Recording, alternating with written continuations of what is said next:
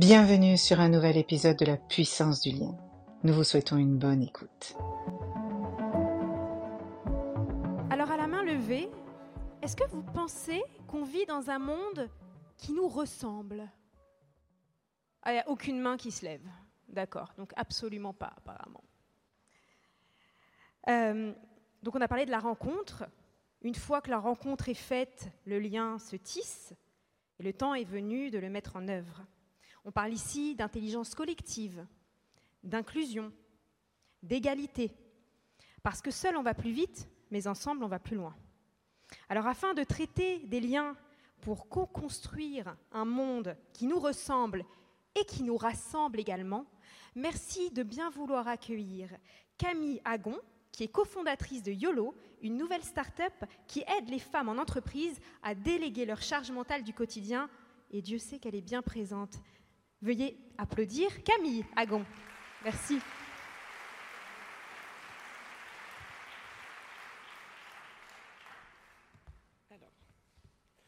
Euh, merci beaucoup Agathe. Euh, bonjour à toutes et à tous. Je suis très heureuse d'être avec vous aujourd'hui. Je ne vous cache pas que je suis assez impressionnée mais je vais essayer d'être disponible à l'inattendu. Euh, la question que j'aimerais vous poser à tous et toutes, c'est dans quel monde voulons-nous vivre demain? Melinda Gates l'a si bien dit. Nous envoyons nos filles dans un monde qui a été pensé pour nos pères. Si nous souhaitons que le monde de demain nous ressemble, il faut pouvoir le co-construire ensemble. Et pourtant, il y a encore trop peu de femmes dans les secteurs qui dessinent le futur la tech, l'entrepreneuriat, la science, l'État, l'industrie. Je vais donner quelques stats, mais 88% du montant total levé par les startups françaises en 2021 ont été levés par des équipes 100% masculines. En 2022, en France, il n'y a que 17% de femmes dans la tech. Alors comment faire pour plus de femmes, plus d'égalité dans ces métiers qui vont déterminer notre futur? Pour en parler, nous avons réuni un panel exceptionnel. Alors, c'est une femme libre et engagée. Elle a été ministre du Travail sous le premier quinquennat d'Emmanuel Macron. Avant ça, elle dirigeait les ressources humaines chez Danone. Je pense que vous avez deviné qui c'est. Elle est aujourd'hui fondatrice et présidente du fonds Sakura qui soutient des artistes émergents. Veuillez accueillir et engager, pardon, veuillez accueillir Muriel Pénicaud.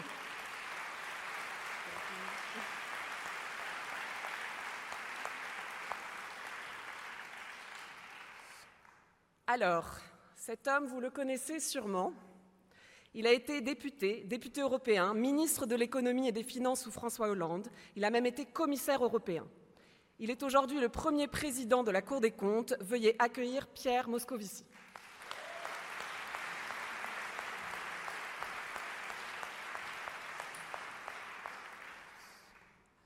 Alors, est-ce que... Je vous avais pas vu. Donc, elle est une astrophysicienne de renom et spécialisée dans les débris spatiaux. Elle est aussi une entrepreneure et engagée dans la démocratisation des sciences. Elle a été désignée par le magazine Vanity Fair comme l'une des Françaises les plus influentes au monde. Veuillez accueillir Fatoumata Kébé.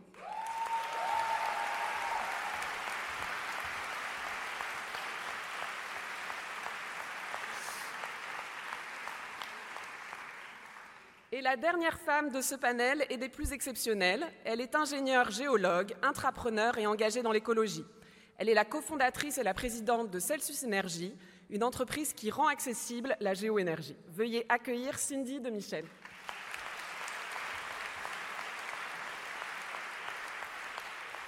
Alors, merci beaucoup à, à tous d'être là avec nous pour répondre à cette question comment co-créer un monde qui nous ressemble?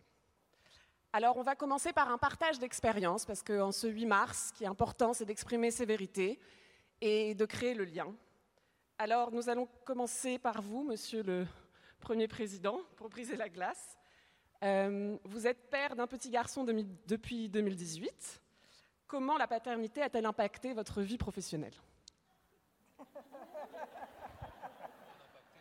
Ah, attendez, ça marche pas?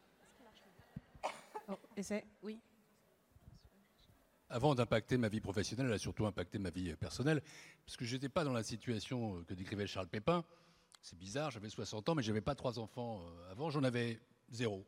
Donc ce fut mon premier enfant. Et c'est vrai que c'est pour le coup inattendu.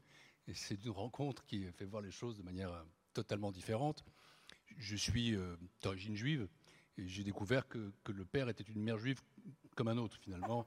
Euh, je le savais déjà parce que j'avais eu des parents, mais je l'ai vraiment éprouvé par moi-même. Mais après, effectivement, on perçoit des choses plus sérieuses.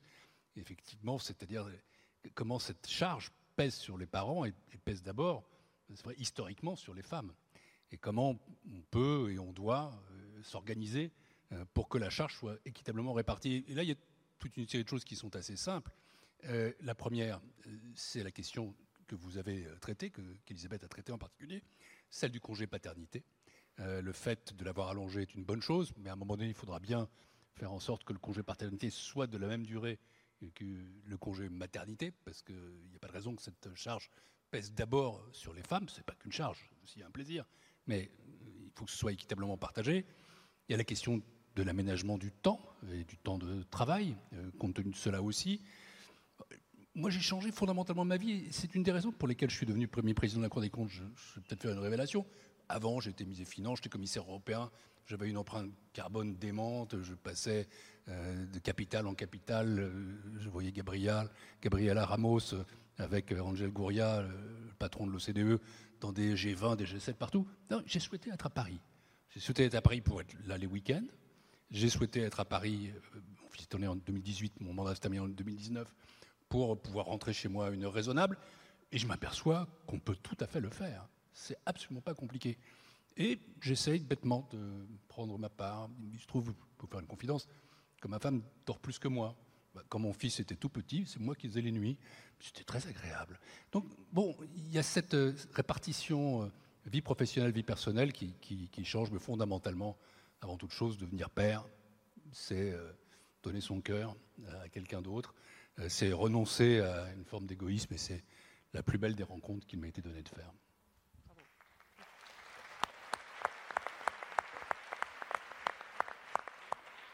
Merci beaucoup.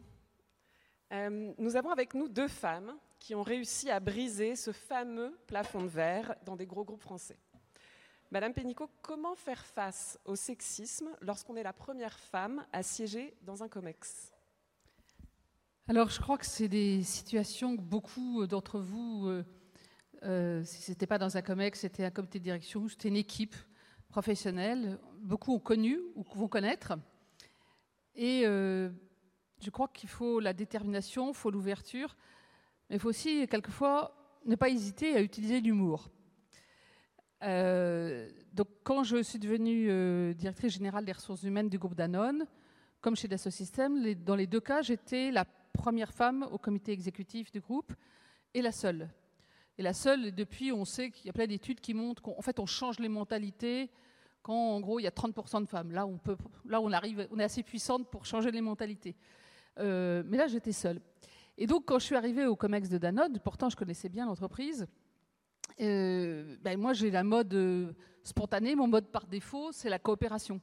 Donc je me suis dit, bon, on est une dizaine au COMEX, on est responsable de la gouvernance de l'entreprise, de l'emmener vers voilà, les bons auspices. Ben, comment on travaille ensemble? Parce que la réussite est forcément collective. Ça paraît le bon sens. Hein et donc, je passe sur un mode coopération. Donc, j'étais tout le temps en train de discuter avec mes collègues. Bah, attends, on pourrait faire ça ensemble, on pourrait faire ça ensemble. Et un jour, euh, Franck Ribou, je donne son nom parce que d'abord, il est connu, mais en plus, c'est beaucoup ri de l'histoire après coup, quand je lui ai raconté des années après. Euh, et, euh, un jour, Franck me dit, donc le, président, il me dit écoute, il y a un problème, c'était hyper mode, mais pourquoi tu te mets en situation de faiblesse tout le temps? Je dis comment ça, je me mets en situation de faiblesse? Ben oui, tu veux coopérer, il n'y a que les faibles qui coopèrent. Ici, c'est la compète. Si tu veux être respecté, il faut leur en foutre plein la gueule. Sinon, ils ne vont pas te respecter. Je vois bien que, alors que tu es très bonne, la coopération, c'est un aveu de faiblesse. Bon, je trouve. Évidemment, je ne partage absolument pas ce point de vue et je pense que la coopération, comme la sororité, comme le lien, c'est au contraire d'une puissance. C'est le soft skill collectif, hein, c'est une puissance incroyable. Mais je me suis dit, tiens, je vais faire une expérience. L'expérience a été la suivante. Euh, au COMEX suivant, euh, je me suis dit, ben, je, vais, faire un coup la compétition, la conflictualité pour voir. Et donc, je choisis à l'avance de faire une colère froide vis-à-vis d'un autre membre du COMEX, qui était alors plus particulièrement euh, pas du tout sur les sujets humains, développement du potentiel, égalité homme-femme. Et je prends un sujet et je l'aligne. Mais je l'aligne proprement avec la colère froide qu'on peut jouer, d'autant plus qu'en fait, on l'a décidé à l'avance. Je fais ça d'un coup. Silence de mort dans le COMEX. Et là, Franck dit il y en a une seule qui a des couilles ici, c'est Muriel. voilà. C'était un compliment, vous avez bien compris, je décode quand même, parce que. voilà. Et du coup, et le lendemain, tous les membres du COMEX se sont dit Oula, elle est puissante, il faut que je travaille avec elle. Ils voulaient tous coopérer. Alors, génial, pendant quelques semaines, on se met à coopérer, on fait des trucs ensemble, etc. Puis je vois que ça s'effiloche au bout d'un moment, parce que les vieux réflexes culturels étaient là. Et donc, j'ai noté, c'est un petit truc pour vos agendas, j'ai noté dans mon agenda une fois par trimestre, un mystérieux FCC. Ça voulait dire faire colère en COMEX. Et tous les trimestres, je l'ai fait et on a coopéré. Bravo.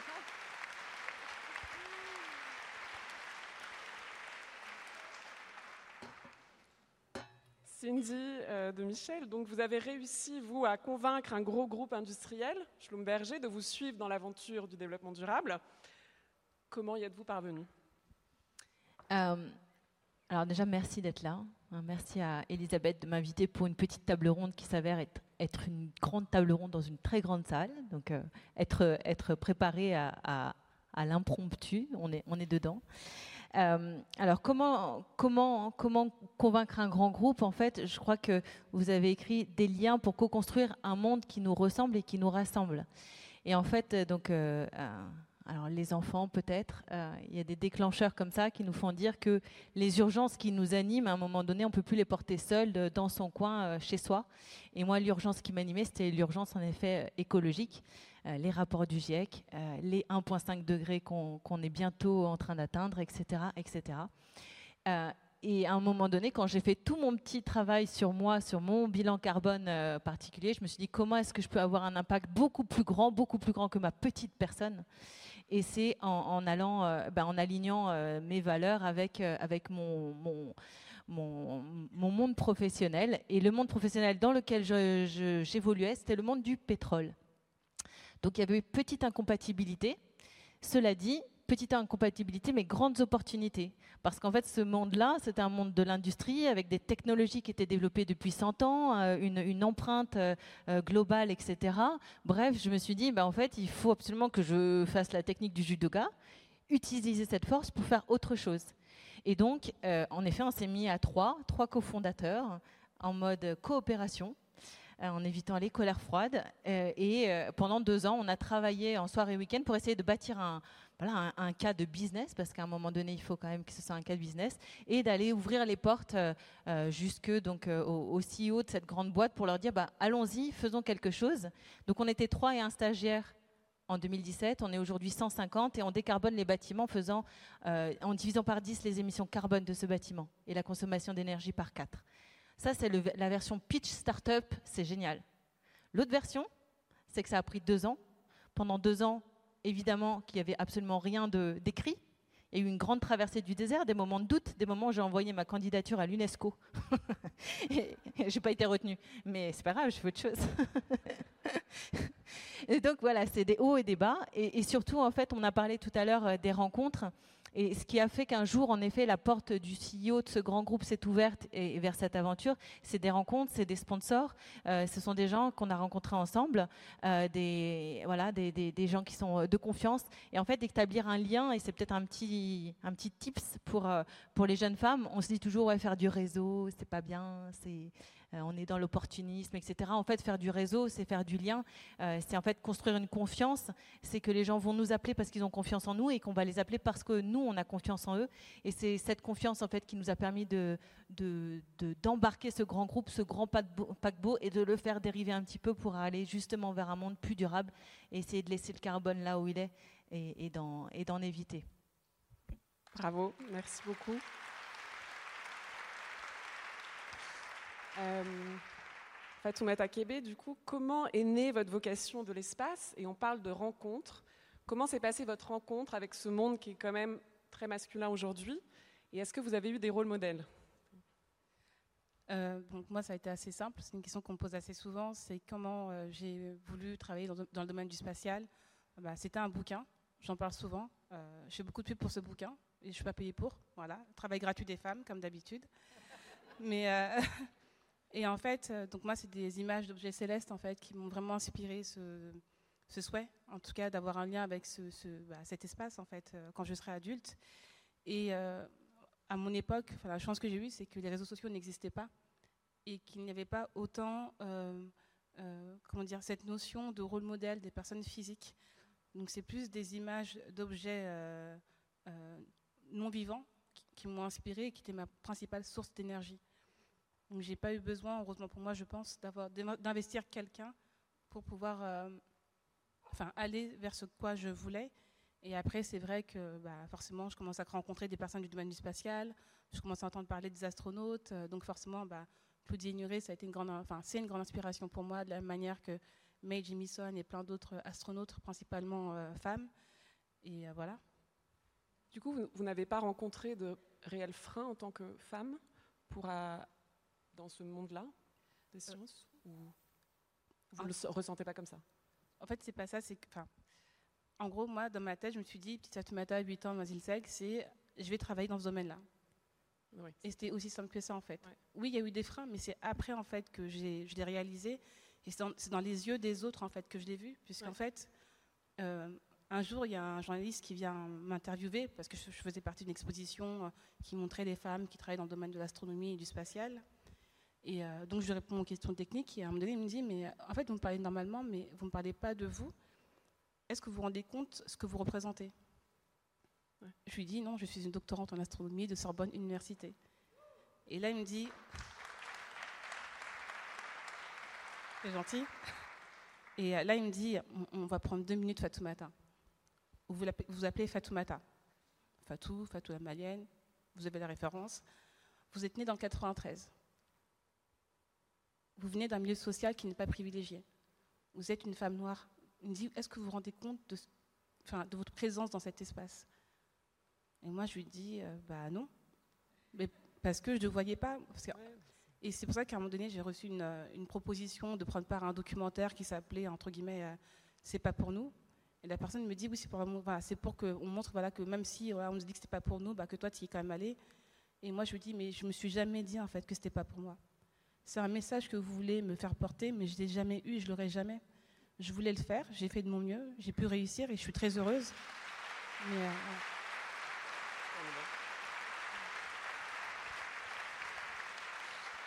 Merci justement à tous pour vos témoignages et justement pour exprimer ces vérités qui ne sont pas forcément celles euh, bah, que le monde ou la société veut entendre et justement ça, fait du bien.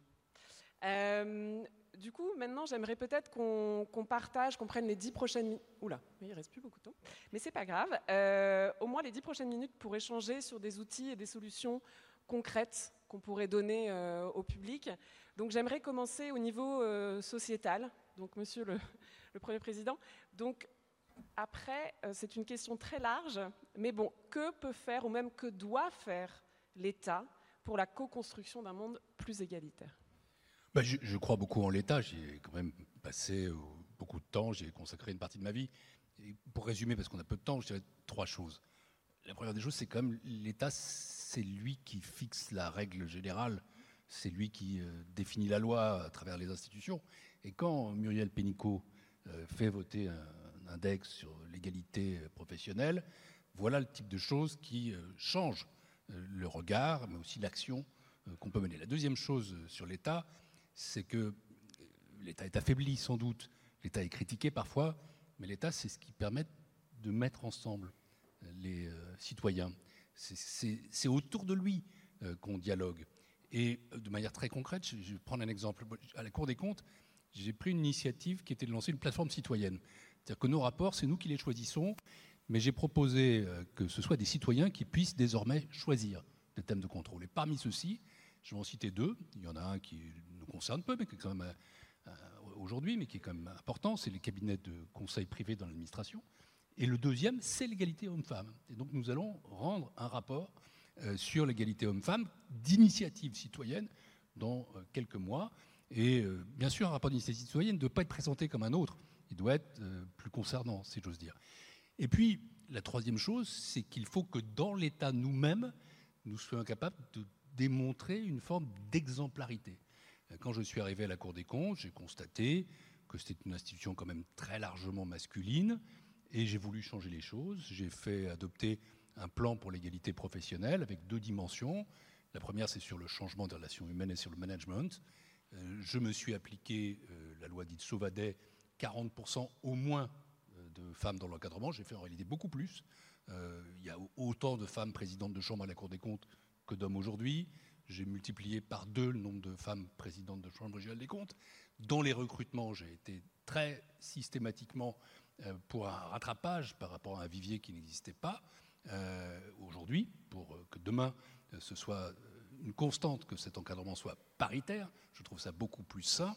Puis la deuxième chose, c'est euh, euh, la deuxième dimension du plan, c'est tout ce qui concerne la lutte contre les violences, les comportements sexistes, euh, les comportements de harcèlement, avec la mise en place d'une plateforme de signalement, avec un site qui est ouvert à, à l'extérieur. Et croyez-moi, ça change complètement l'ambiance de travail. Donc voilà, pour moi, c'est ces trois choses. C'est fixer la règle, c'est mettre les citoyens ensemble et c'est agir de manière exemplaire. Voilà ce que l'État peut faire, c'est déjà pas mal. Oui, merci beaucoup. Euh, Madame Pénicaud, du coup, le monde du travail va profondément changer dans les années à venir. En tout cas, on l'espère et on y travaille. Quel est le pouvoir d'agir des entreprises sur les inégalités qui sont quand même persistantes et quelle devrait être leur priorité pour avancer? Alors, première chose, euh, c'est très important pour vous qui êtes, euh, pour certaines, jeunes dans votre vie professionnelle et pour d'autres en plein milieu, je dirais, de votre vie professionnelle. C'est très important de comprendre que le monde du travail va beaucoup changer parce qu'il faut que ça soit une opportunité et pas un risque pour les femmes. Ce n'est pas écrit d'avance. Euh, il y a trois choses qui vont faire évoluer profondément le monde du travail. la, nouvelle révolution digitale, parce que l'intelligence artificielle, le métaverse, ChatGPT, etc., le big data, ça va bouleverser profondément non seulement le monde de la tech, évidemment, mais la manière dont on produit, on consomme, on vend, que ce soit dans l'agriculture, l'énergie, les transports, la gestion de l'eau, la gestion des déchets. Et heureusement qu'il y a des techs, et heureusement qu'il y a des femmes à la tête de start-up.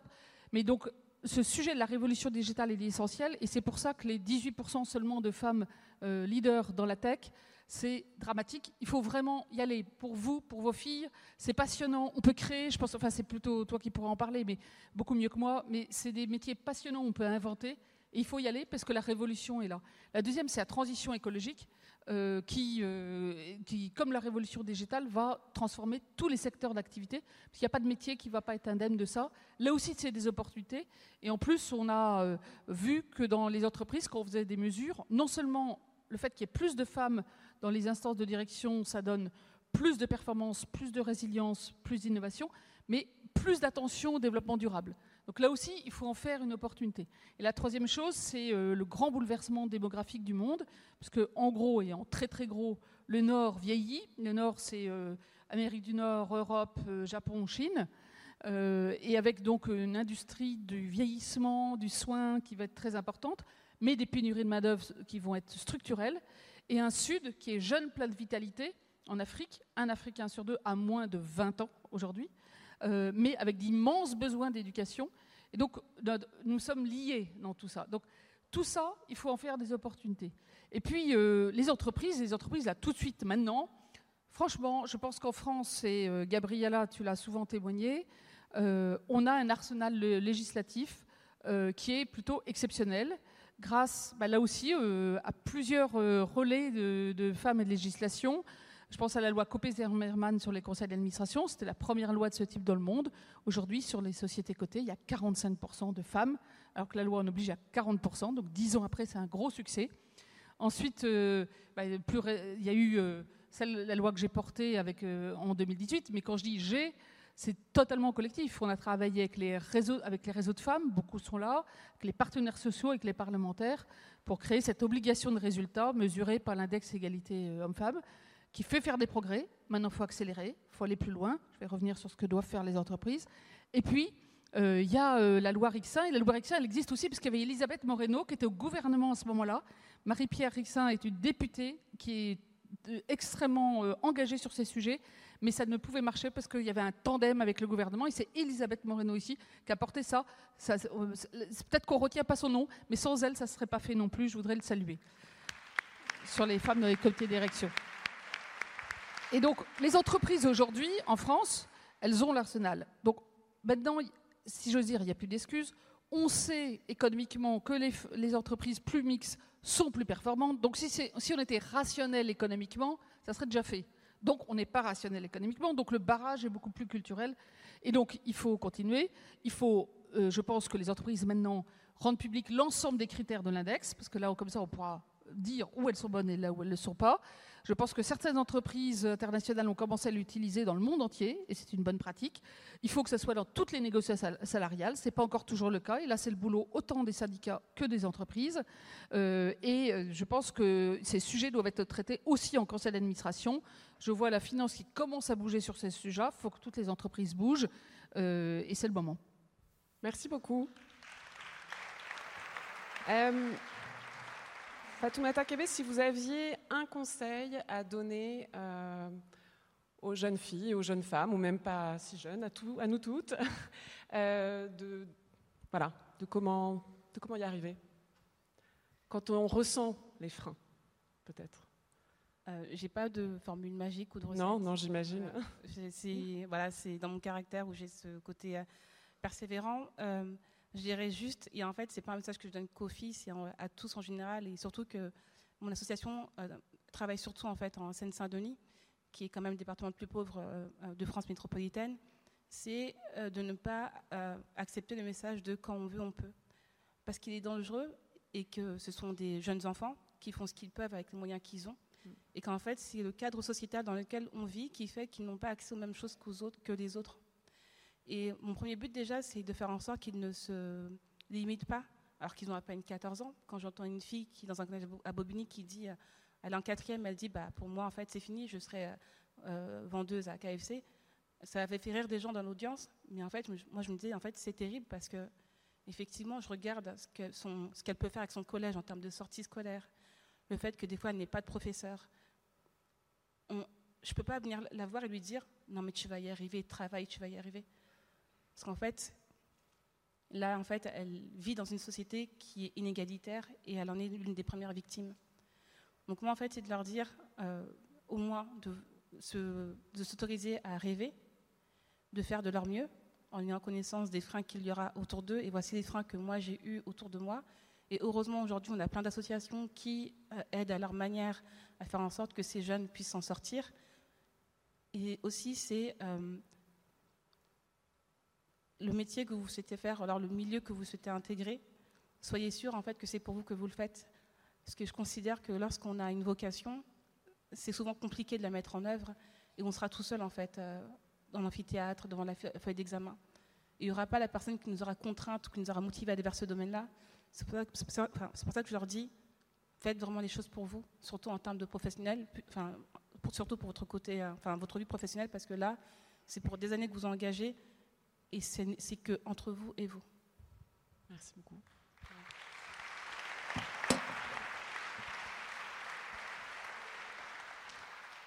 Cindy de Michel, un, un outil, soft skills, un- une sol- enfin, quelque chose à partager Alors, je vais peut-être donner un exemple.